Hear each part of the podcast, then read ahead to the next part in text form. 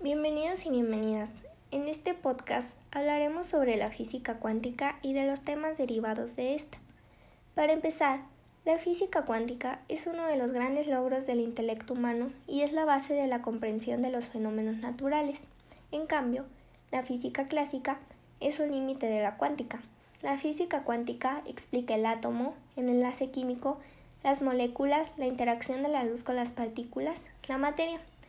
Aunque la física cuántica describe el mundo a escala atómica, podemos observar sus consecuencias a escala macroscópica, en las propiedades térmicas como la radiación, en las ópticas como los colores, en las eléctricas como la clasificación entre aislantes, metales y semiconductores en los sólidos cristalinos, y magnéticas como el ferromagnetismo, antiferromagnetismo y otros órdenes magnéticos de la materia.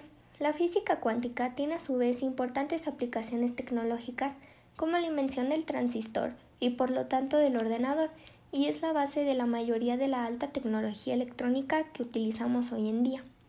La idea principal es que las partículas son también ondas y las ondas son también partículas.